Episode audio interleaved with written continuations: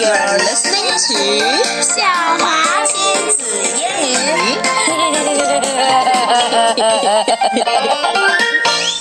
OK，短 版的牛津叔来 啦。Can you not be so laughy? there is no such word as laughy, but I think you are a laughy girl. Nope. so, let's tell the story. So that's all for today. Nope. It's only the beginning. Eh. Kipper had a Wait, big what's the name of the story, Emma? tip top Tip Top. Eh, top. Kipper had a big box.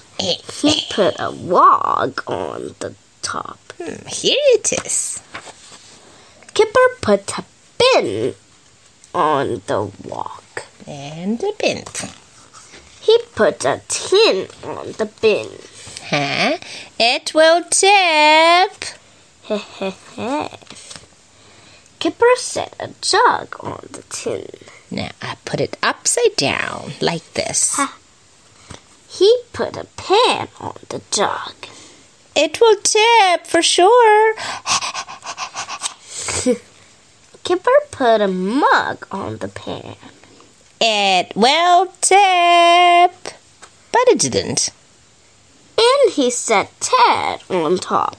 Yes. It did tip! crash. Yay! Everyone is happy. Floppy is scared and ran away. And so, meow, meow, meow, meow. that's all for today. Goodbye. Goodbye.